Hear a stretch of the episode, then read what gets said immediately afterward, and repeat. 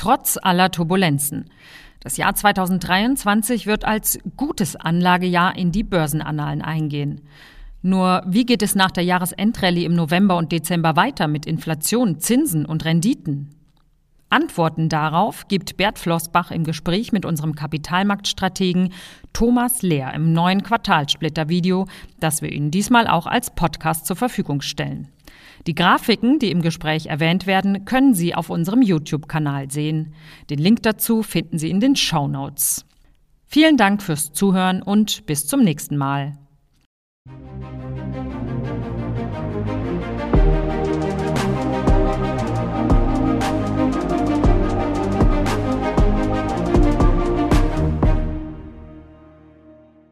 Möglicherweise erinnern Sie sich an die Worte, mit denen wir uns hier im Oktober von Ihnen verabschiedet haben.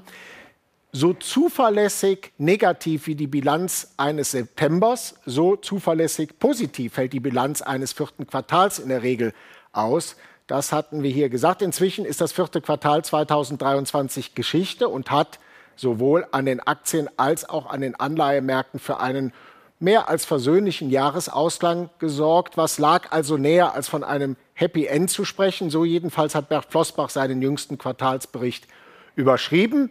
Und wie es der Zufall so will, sitzt der Autor hier direkt neben mir. Hallo Bert, schön, dass du da bist. Und ähm, steht uns einmal mehr Rede und Antwort, wenn es um eine kurze Einschätzung dessen geht, was hinter uns liegt, aber natürlich auch dessen, was uns möglicherweise erwartet. Bert, das Happy End naja, gilt in besonderem Maße für den Anleihenmarkt, der im Oktober fast noch unter Wasser war, aber lässt sich durchaus äh, auch auf die Aktien übertragen, oder?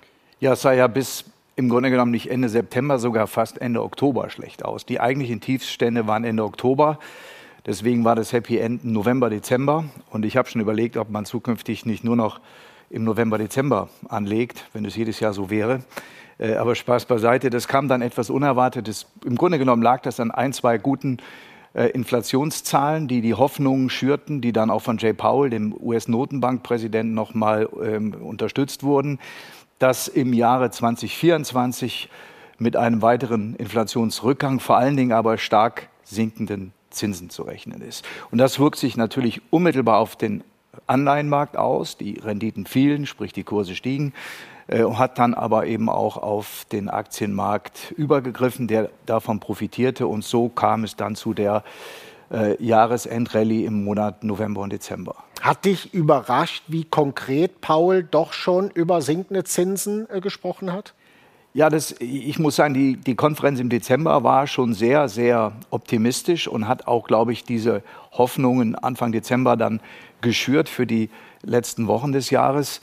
Äh, aber man wird sehen, ob dieser Optimismus schon äh, untermauert ist. Denn noch und auch in der Zwischenzeit, die Zahlen, die wir gesehen haben, deutet vieles darauf hin, dass die Konjunktur sehr gut läuft und der Arbeitsmarkt in Amerika nach wie vor äh, recht fest ist.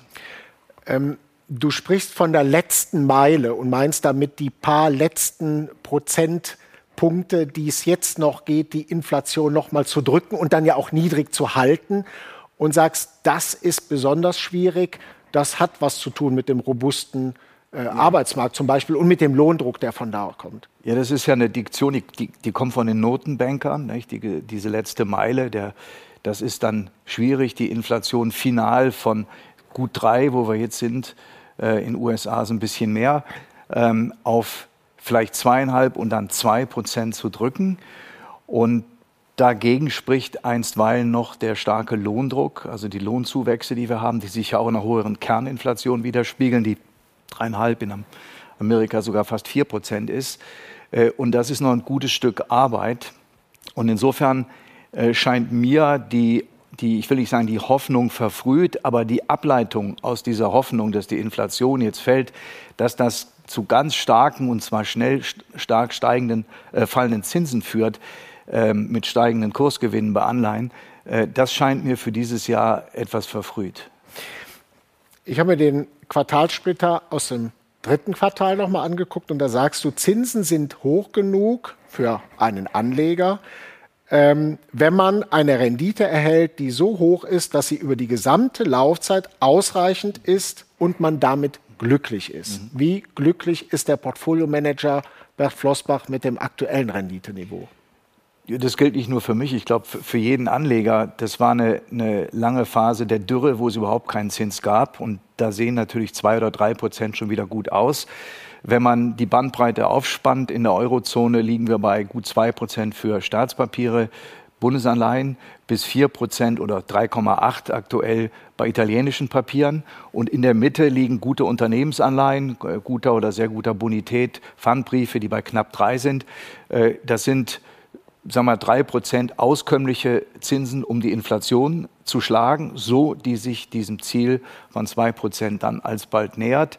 Ähm, es ist natürlich kein Zinsniveau oder Renditeniveau, bei dem man davon ausgehen kann, dass man jetzt äh, tolle Bomben-Bond-Jahre vor sich hat, wie das neulich äh, so schön äh, zitiert wurde. Also der neue Bull-Market bei Anleihen würde einsetzen. Dazu ist einfach das Niveau zu tief, insbesondere wenn man es mit dem Inflationsniveau vergleicht, das ja noch nicht bei zwei Prozent ist.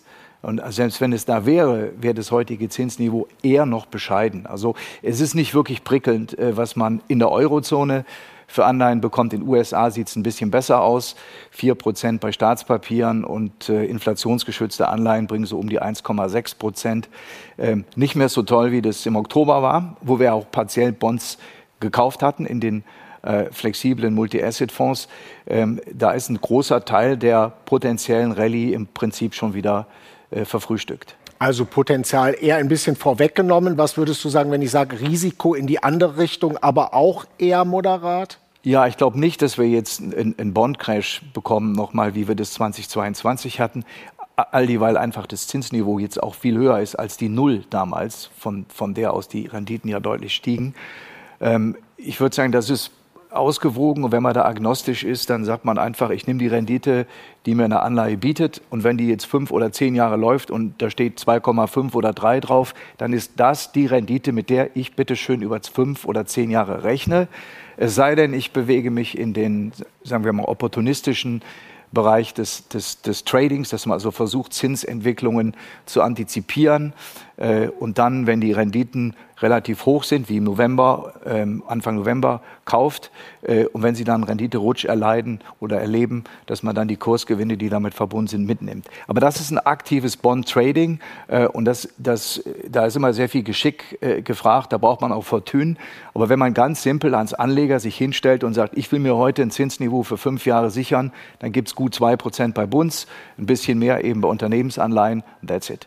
Also Fazit erster Teil, was den Anleihemarkt ähm, äh, ähm, angeht, weder himmelhoch jauchzend noch zu Tode betrübt. Letztendlich im Grunde genommen die Rendite, äh, über die wir im Moment sprechen, das ist auch wahrscheinlich dann so ein bisschen die Erwartung für die nächsten Monate. Genau. Also es sind eher, wenn man es mit, mit dem mit der Horst des letzten Jahres vergleichst, magere, verglichen mit den Jahren davor bessere Jahre, aber im Vergleich zu dem, was mit Anleihen traditionell erzielt werden konnte, ist das, was wir heute sehen, nach wie vor unterdurchschnittlich vom Renditeniveau.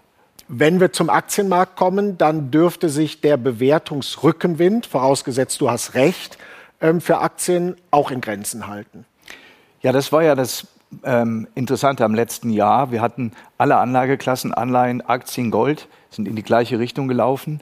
Ein wesentlicher Treiber dafür waren die am Schluss des Jahres die zurückgehenden Renditen bei äh, den Anleihen, die auch den Aktien geholfen haben, weil naturgemäß Wachstumswerte, deren Gewinne weit in der Zukunft sind, die diskontiert werden, ist der Zins höher, dann fällt der Barwert der zukünftigen Gewinne entsprechend niedriger aus, sprich ist die Bewertung äh, von Aktien niedriger, ist der Zins tiefer oder die Rendite von Anleihen tiefer, das Gegenteil der Fall. Äh, und das war, würde ich sagen, schon mit einer der treibenden Kräfte in den letzten beiden Monaten für den Aktienmarkt. Der wird jetzt wegfallen. Also ich habe diesen Rückenwind nicht mehr. Das heißt aber nicht, dass ich Gegenwind habe. Wenn wir uns die Bewegung am Aktienmarkt im letzten Jahr angucken, wurde immer wieder viel gesprochen von den glorreichen Sieben. Ähm, das, was der kapitalmarktgewichtete Index geschafft hat, das ist schon signifikant höher, nicht nur in den USA, sondern auch weltweit, als das, was so die gleichgewichteten Indizes äh, hingelegt haben. Ja, das, das klingt ein bisschen technisch, aber das ist eine, eine sehr interessante Entwicklung, die wir jetzt vor allen Dingen im letzten Jahr hatten. Da war das Auseinanderdriften besonders groß. Die kapitalgewichteten Indizes der S&P 500, wie wir ihn kennen, oder der MSCI Weltindex, da fließen die Aktien bekanntlich mit dem Börsenwert ein. Also ist der bei Apple ein Vielfaches höher äh, mit fast drei Billionen äh, US-Dollar als bei einem durchschnittlichen Unternehmen. Während die meisten Investoren jetzt nicht primär nach der Kapitalgewichtung vorgehen, die kaufen sich 10, 20, 30 oder wie viel auch immer Titel und die machen das von anderen Aspekten abhängig, als wie hoch die Aktie nur im Index gewichtet ist. Und das Auseinanderdriften dieses kapitalgewichteten und eines gleichgewichteten, wo jede Aktie im Index exakt das gleiche Gewicht hat, war im Jahre 2023 so extrem äh, wie zuletzt 1998, also sozusagen kurz bevor es äh, dann zum Platzen der äh, Technologieblase kam, was nicht heißen muss, dass das jetzt wieder passiert. Ähm, aber wir haben inzwischen einen sehr, sehr hohen Anteil äh, von Aktien, von den großen Aktien, den großen zehn Aktien am Index, der eben dem Niveau entspricht, äh, das wir zuletzt 1998 hatten. Wir haben das hier mal eingeblendet. Da sieht man äh, den MSCI Welt und das Gewicht, das die Top 10 haben. Ja. Also inzwischen wieder 20 Prozent. Du sagst es so hoch wie ähm, vor ja, mehr als 25 Jahren das letzte Mal. Ähm, das muss kein schlechter Vorbote sein, auch das hast du gesagt. Aber natürlich hängt dann, das liegt in der Natur der Sache, etliches an diesen Schwergewichten. Allerdings, die Kehrseite der Medaille ist, auch die Bewertung wird natürlich getragen durch diese Indizes. Und dann muss ich auch da genauer hinschauen, wenn ich von hoher oder tiefer Bewertung spreche. Ja, das ist ein guter Punkt. Wir haben, wenn man jetzt die einschlägigen ähm, Artikel liest in den Finanzteilen, wie hoch ist der Markt jetzt bewertet, das ist ungefähr 20 Mal in Amerika, 20 Mal die Gewinne, die für die nächsten zwölf Monate erwartet werden. Ähm, das ist aber, wenn man den Durchschnitt aller Aktien nimmt im S&P 500, also alle 500 Titel gleichgewichtet, nur 17. Und das ist schon ein ziemlich starker Unterschied. Das heißt, man kann sagen, dass Aktien in der Breite nicht so hoch bewertet sind wie im Index ähm, und dass diese Index-Performance auch im MSCI sehr viel höher war im letzten Jahr mit fast 20 Prozent, während der, der gleichgewichtete äh, MSCI-Index ungefähr auf 13 kam. Und Amerika waren es 26 zu 13. Da war der Abstand noch extremer äh, zwischen dem S&P 500 und dem gleichgewichteten. Also man sieht da ein Auseinanderdriften und jetzt kann man natürlich mutmaßen, woher das kommt. Ähm, ich habe mal den Begriff der, der Wohlfühlaktie gewählt. Es ist, ist natürlich klar, dass wenn gute Unternehmen. Die, die meisten dieser hochkapitalisierten Werte sind zweifelsohne gute Unternehmen. Ähm, einen Wohlfühleffekt erzeugen, weil sie bekannt sind, weil man sich mit denen identifizieren kann, ähm, weil die Gewinne steigen und dass die Aktien dann eben noch viel besser laufen. Und wir hatten im letzten Jahr, wenn man nur diese Top-7-Werte nimmt, 111 Prozent plus ähm, im Schnitt dieser sieben Werte, äh, die natürlich den Index ganz erheblich mit getrieben haben, deren Bewertung auch deutlich höher ist als, als der Indexdurchschnitt. Und ein Teil dieser Bewertung ist sicherlich auch entliehene Zukunft. Also man muss da schon konstatieren, dass der Blick auf diese Aktien, wenn man das aus dem KGV, wenn man so will, ableitet, schon sehr, sehr positiv ist und auch einiges vorwegnimmt. Ähm, und insofern würde ich sagen, ist das jetzt nicht ein völlig irrationales Verhalten, äh, so wie 1999, 2000, als es dann zu diesem Crash kam. Aber ähm, dieser Wohlfühleffekt hat doch einen gewissen Sog erzeugt in diese Titel, sei es durch Direktkäufe oder auch durch den Erwerb ähm, von ETFs, in denen die Titel relativ äh, hoch gewichtet sind, ähm, hat sich sicherlich so ein bisschen diese Performance äh, in dem Bereich verselbstständigt. Die glorreichen Sieben, ein ja. Western aus den 60er Jahren, glaube ich. Ich meine, vier von den sieben erleben das Ende des Films gar nicht. Also jetzt wollen wir nicht gerade vom Schlimmsten ausgehen, aber es zeigt wieder mal, nur weil man einer der glorreichen sieben ist, muss das nicht zum Happy End führen. Ja, ein paar bleiben in der Regel immer auf der Strecke. Und von 1999, äh, 2000 ist eine, eine Aktie damals, die herausragend hoch bewertet war, ähm, die hat es geschafft, Microsoft, die heute viel, viel mehr wert ist an der Börse. Die Bewertung ist moderater als, als damals. Äh, andere Aktien der ganz großen Titel damals, Cisco Systems zum Beispiel, äh, haben immer noch nicht die Höchstkurse erreicht von vor 25 Jahren. Ähm, das zeigt eben auch, dass gerade in der Technologiewelt und die meisten dieser Schwergewichte kommen ja aus diesem Sektor, doch äh, Licht und Schatten oft sehr eng beieinander liegen. Und äh, insofern ist auch die Prognostizierbarkeit immer mit einer gewissen Einschränkung zu versehen. Ähm, und wir werden sehen, was, was dieses Jahr passiert. Die Highflyer des letzten Jahres waren natürlich Nvidia unter den ganz großen Titeln. Äh, Im Jahr davor war es Tesla. Ähm, also da ist relativ viel Bewegung in dem, in dem Technologiesektor. Und wie gesagt, da werden auch gerne dann, wenn das Momentum einmal in die richtige Richtung läuft, sehr viele Vorschusslorbeeren verteilt. Ähm, und es ist davon auszugehen, dass nicht alle glorreichen sieben in fünf oder zehn Jahren genauso glorreich dastehen wie heute. Vorschusslorbeeren hat auch immer was mit der Preis-, mit der Kursentwicklung zu tun. Du äh, gehst sehr intensiv in dem Quartalsbericht ein ja. auf Risk-Reward. Also steht der Preis am Ende in welchem Verhältnis zu der Qualität, ja. äh, die ich da kaufe? Vielleicht magst du da noch ein paar Worte zu. Ja, ich glaube, das ist auch, was viele, ähm, viele Zuschauer in, interessiert. Also diese diese von Buffett, eigentlich von Manga, der leider verstorben ist, entliehene ähm, Diktion, dass man lieber ein bisschen mehr zahlt für Qualität ähm, und das äh, zu einem fairen Preis kauft, ähm, als dass man irgendetwas äh, besonders günstig als Schnäppchen erwirbt, was sich dann oft als äh, Value-Falle äh, erweist.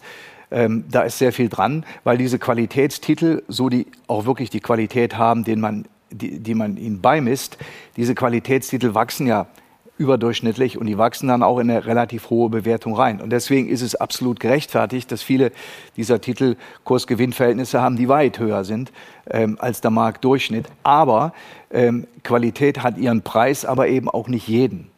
Und ich glaube, das ist ein wichtiger Punkt, den man bedenken sollte, gerade wenn sich dann diese Sogwirkung des, des, des Wohlfühleffekts aufbaut.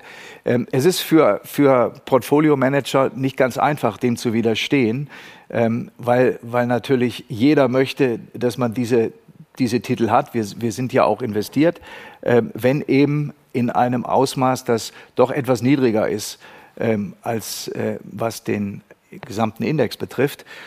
Und da geht es eben darum, abzuwägen, wie, wie gut ist die Qualität des Unternehmens und welchen Preis zahle ich dafür. Ist der noch gerechtfertigt oder ist da schon zu viel an Vorschusslorbeeren verteilt? Ähm, diese die Qualität oder der Fokus auf Qualität, über den wir auch an der Stelle schon oft gesprochen haben, ist in einer Zeit, da reden wir auch immer wieder drüber, die fragil ist, in der es um die Bilanzqualität von Unternehmen geht, in der wir gerade jetzt das dritte Jahr ja. inzwischen ja. in Folge über eine anstehende Rezession sprechen, äh, wichtiger denn je, oder? Ja, das kann man so sagen. Das ist natürlich so ein bisschen plakativ. Jetzt ist Qualität wichtiger denn je. Ähm, der Punkt ist ja der, wenn ich, wenn ich Wachstum erwarte in einer Welt, in der wahrscheinlich in den nächsten Jahren weniger Wachstum vorhanden sein wird, als wir das in der Vergangenheit oder in den vergangenen Dekaden hatten, dann konzentriere ich mich natürlich gerne auf bestimmte Sektoren oder Bereiche. Das ist nicht nur Technologie. Luxus äh, war in den letzten Jahren ein extremer Wachstumssektor, also Luxusgüter. Ähm, und schau dahin und zahl dann eben auch entsprechend mehr. Entscheidend ist aber, wenn man die beiden Qualitätskomponenten aufteilt, ich habe sozusagen die fundamentale Basis. Wenn man so will, ist es die Historie des Unternehmens, Umsatzentwicklung, Margen, ähm, der Schutzwall, den die Firma hat, die Wettbewerbsposition, den die Firma hat und logischerweise auch die Bilanz. Nicht? Das ist jetzt in dem Zinsumfeld wichtiger geworden, dass man da nicht zu viel Verschuldung hat. Ähm, Corporate Governance ist auch ein Thema, äh, das da reinspielt. Ähm, und man sieht das sehr schön in China äh, im Moment, nicht, wo da große Fragezeichen äh, zu erkennen sind. So, das heißt, die, diese Qualität hat eine fundamentale Basis, auf der ich dann aufbauen kann. Und das Wachstumspotenzial, das ich einem Unternehmen beimesse, ist natürlich mehr wert, wenn es auf einer soliden fundamentalen Basis passiert, als bei einem Unternehmen, das noch nie profitabel war, äh, von dem man hofft, dass es irgendwann diese Schwelle erreicht und diese Wachstumserwartungen damit mit sehr viel Unsicherheit verbunden sind. Und diese Kombination, eine sehr gute fundamentale Basis, äh, gepaart mit einem ordentlichen Wachstumspotenzial macht eigentlich ein, ein, Qualitätsunternehmen aus. Und da kann man natürlich auch, auch äh, und das tun wir ja auch, äh, Bewertungen bezahlen, die eben über diesem Marktdurchschnitt liegt. Wenn wir mal, letzter Satz zu den Aktien, nach vorne blicken und ähm, so überlegen, was könnte passieren, dann ist durch das hohe Gewicht äh, der benannten Aktien oder der bekannten Aktien es durchaus möglich, dass der Index am Ende gar nicht so viel macht, aber die Bewegung insgesamt vielleicht auf breiteren Beinen steht. Ich glaube, das, also das ist mit Sicherheit zu erwarten, dass, dass wir jetzt nicht jedes Jahr eine Differenz haben von 12, 13 Prozentpunkten zwischen dem Börsenindex, wie wir ihn kennen, dem S&P oder MSCI und dem gleichgewichteten Pendant. Das hat es auch noch nie gegeben. Meistens gibt es solche Phasen, wo das zwei, auch drei Jahre lang mal auseinanderlaufen kann und sich dann auch wieder einengt.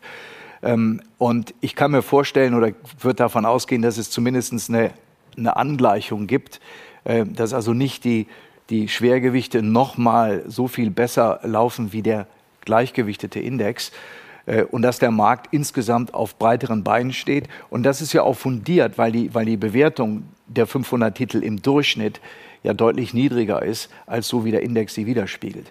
wie gesagt, das, das ist kein US-amerikanisches Phänomen alleine, das sehen wir im MSCI, der zwar US-lastig ist, aber auch bei den großen europäischen Titeln, ähm, die hervorragend gelaufen sind, sind die KGVs mit Werten zwischen Mitte 30 und Mitte 40 inzwischen auf Niveaus, die man früher äh, also vor fünf oder zehn Jahren noch für undenkbar äh, ist auch, ist auch kein Phänomen, das sich auf den Technologiebereich. Genau, nein, nein, die gibt's im Konsum, das gibt es im, im, Konsumgüter- oder im, im, im Luxusgüterbereich. Äh, wir haben es zuletzt auch bei, bei zwei ganz großen Pharmaunternehmen gesehen, wo wir uns in diese Bewertungsregionen bewegen, wo die Wachstumsperspektiven gut sind, aber wo man nicht vergessen sollte, auch diese Firmen haben eben Risiken. Und deswegen ist dann der, der Risk-Reward, wie man auf Englisch so schön sagt, Chancen-Risiko-Verhältnis nach so einem Anstieg, wie wir ihn dann äh, zuletzt gesehen haben, bei einigen dieser Aktien deutlich schlechter geworden, auch wenn die Qualität der Unternehmen gut ist. Uns läuft die Zeit schon wieder weg. Einen Chart möchte ich trotzdem noch mit dir besprechen. Da geht es ums Gold. Und wenn wir uns den hier mal anschauen, da sehen wir die Goldentwicklung mhm. über die letzten sechs Jahre. Und wir sehen ähm, die weltweiten, die globalen ETF-Handelsbestände. Hier gibt es wenig überraschend einen Zusammenhang, der aber in den letzten Quartalen etwas auseinanderzugehen scheint. Was interpretierst du hier aus diesem Chart? Ja, man kann sehen, dass im, im, Grunde genommen das parallel läuft. Also steigt genauer gesagt der Goldpreis zuerst, dann folgt mit einer Zeitverzögerung, meistens ein paar Wochen, ähm, manchmal auch nur Tage, die Nachfrage nach Gold-ETFs. Und das Gold-ETF ist im Grunde genommen ein Investorengold, sagen wir dazu. Das sind also keine Münzen oder Unzen, die man sich in die Schublade legt, sondern ähm, hier geht es um Asset Allocation von Investoren, Fonds, die mal mehr oder mal weniger kaufen und das in der Regel über ETFs äh, machen. Ähm, dieser Zusammenhang brach im Grunde genommen schon 2022 äh, mit dem Einmarsch in die U Ukraine stieg nochmal sowohl der Goldpreis als auch die ETF-Nachfrage. Und dann hat sich das so sukzessive immer weniger äh, miteinander bewegt, sondern am Schluss sogar fast gegeneinander. Der Goldpreis stieg weiter hoch und die Nachfrage nach ETFs fiel. Ähm, das liegt sicherlich auch am Zinsniveau, denn der größte Feind des Goldes für den klassischen Investor ist der Zins. Nicht? Gold gibt keinen Zins. Also gehe ich, wenn ich 4, 5 Prozent Zins bekomme, wie in den USA, gerne in Treasuries oder kaufe auch ähm, inflationsgeschützte Anleihen und habe damit im, im, Prinzip einen Diversifikationseffekt äh, erzielt, den mir vielleicht sonst Gold bieten würde. Was der Grund ist für diese Abkopplung, dass wir also jetzt 700, 800 Tonnen weniger in diesen ETFs haben, als zu Zeiten, als der Goldpreis tiefer stand als heute, ähm, das liegt daran, dass diese Mindernachfrage oder wenn man so will, dieses Angebot, nicht zusätzlich auf den Markt geschmissener Gold-ETFs und der da, daraus resultierenden Verkäufe von Gold, kompensiert wird durch Hände, die das aufgreifen. Und äh, das sind äh, verschiedene große äh, Notenbanken, Zentralbanken auf der Welt, die sich etwas unabhängiger machen wollen ähm, von dem US-Dollar oder eben auch von US-Anleihen als äh, Währungsreserven. Und daher stammen dann, wir hatten das letztes Jahr schon, zwei, äh, sorry, 22 schon und dann nochmal 23, äh, die wesentlichen Käufe, die den Goldpreis gestützt haben, obwohl die Investoren dem Gold den Rücken gekehrt haben. Ein allerletztes Wort noch zum Thema Diversifikation, das in 22 so gar nicht funktioniert hat, aber selbst in 23, wenn man so will, in die andere Richtung ja, eben auch ja. nicht. Wann kommt denn wieder mal der Vorteil der Diversifikation zum Tragen? Ja, die Diversifikation zwischen den Anlageklassen ist das eine und das lief gleich im letzten Jahr zwischen Aktien und Anleihen, nicht und äh, 22 zwischen ebenfalls Aktien, Anleihen, aber nicht Gold. Und äh, Gold war die Ausnahme in 22, hielt sich ganz gut, während Aktien und Bonds fielen. Im letzten Jahr stieg alles. Also sozusagen da wollte man gar keine Diversifikation haben. Das wird jetzt wieder ein bisschen abnehmen, aber ich glaube nach wie vor, dass das Zinsniveau zu niedrig ist, um diesen, diesen Effekt des sicheren Hafens, wo dann Anleihen eine Mordsrendite hinlegen, äh, während die Konjunktur und der Aktienmarkt darben, ähm, dass also die Korrelation zwischen den Assetklassen jetzt nach wie vor eher positiv bleiben, also in die gleiche Richtung mehr oder weniger tendieren. Ähm, wir werden aber innerhalb der Anlageklassen eine stärkere Diversifikation sehen. Die hatten wir eigentlich auch schon im letzten und im vorletzten Jahr, sodass es nicht nur darum geht zu diversifizieren zwischen verschiedenen Anlageklassen, sondern auch innerhalb eines Segments. Und im, im Aktienbereich dürfte dieses Jahr äh, nicht mehr die Performance so überwiegend von einigen wenigen Titeln aus dem Technologiebereich kommen, sondern dass, wie gesagt, auf breiteren Beinen stehen.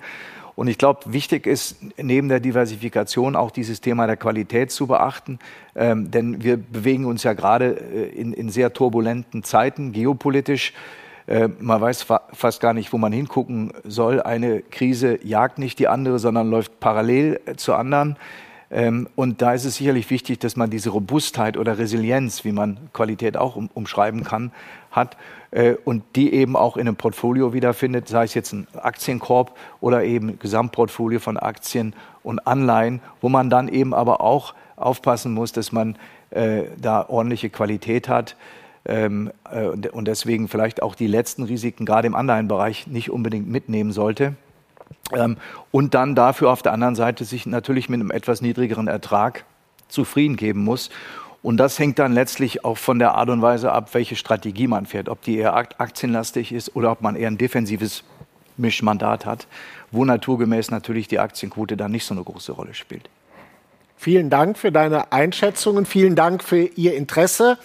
Ähm, wir sehen uns, soweit Sie wollen, Anfang April wieder mit den nächsten Quartalsplittern. Bis dahin Machen Sie es gut.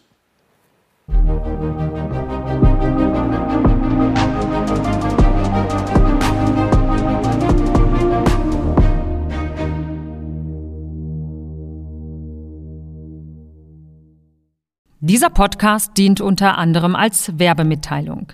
Er richtet sich ausschließlich an deutschsprachige Anlegerinnen und Anleger mit Wohnsitz bzw. Sitz in Deutschland, Österreich, Luxemburg und in der Schweiz. Die in dieser Folge enthaltenen Informationen und Meinungen geben die aktuellen Einschätzungen der Flossbach von Storch AG wieder und können sich jederzeit ändern. Auch Angaben zu Zukunftserwartungen können erheblich von den tatsächlichen Entwicklungen und Ergebnissen abweichen. Für die Richtigkeit und Vollständigkeit übernehmen wir keine Gewähr. Der Wert jedes Investments kann sinken oder steigen und Sie erhalten möglicherweise nicht den investierten Geldbetrag zurück.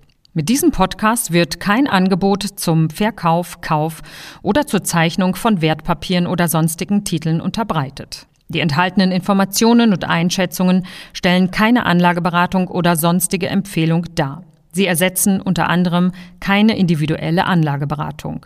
Angaben zu historischen Wertentwicklungen sind kein Indikator für zukünftige Wertentwicklungen. Diese Veröffentlichung unterliegt Urheber-, Marken- und gewerblichen Schutzrechten. Eine Vervielfältigung, Verbreitung, Bereithaltung zum Abruf oder Online-Zugänglichmachung der Veröffentlichung ganz oder teilweise in veränderter oder unveränderter Form ist nur nach vorheriger schriftlicher Zustimmung der Flossbach von Storch AG zulässig.